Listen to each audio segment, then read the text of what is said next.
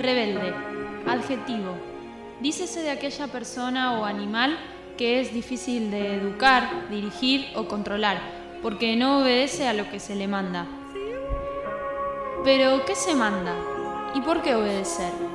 Según las épocas, los mandatos han sido diversos, aplicados a distintos sectores de la sociedad según distintas categorías.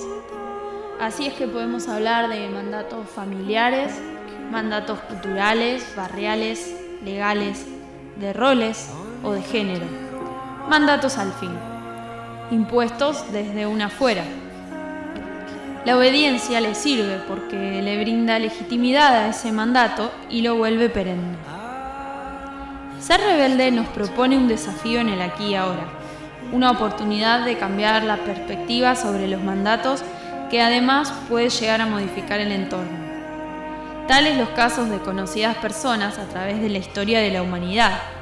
Gandhi, Juana de Arco, Jesús de Nazaret, Tupac Amaru, Pancho Villa, Juana Zurduy, Madres de Plaza de Mayo, entre otros.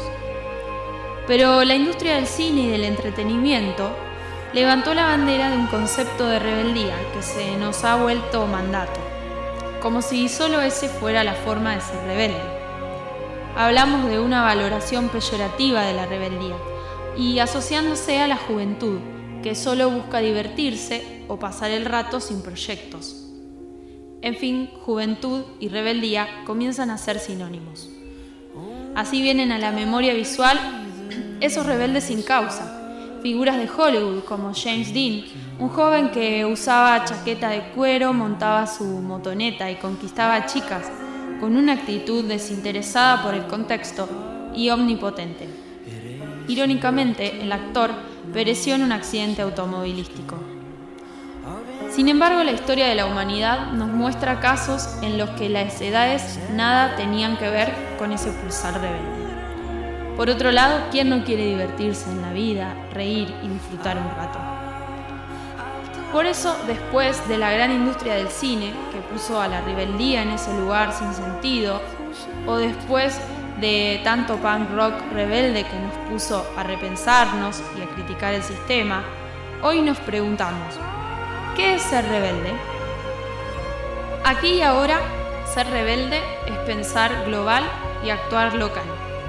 Ser rebelde es tener una causa, es creer en la esperanza es arrojar flores coloridas a ese paisaje gris y desprolijo. Es buscar y dar. Hoy ser rebelde es hacer las cosas con amor.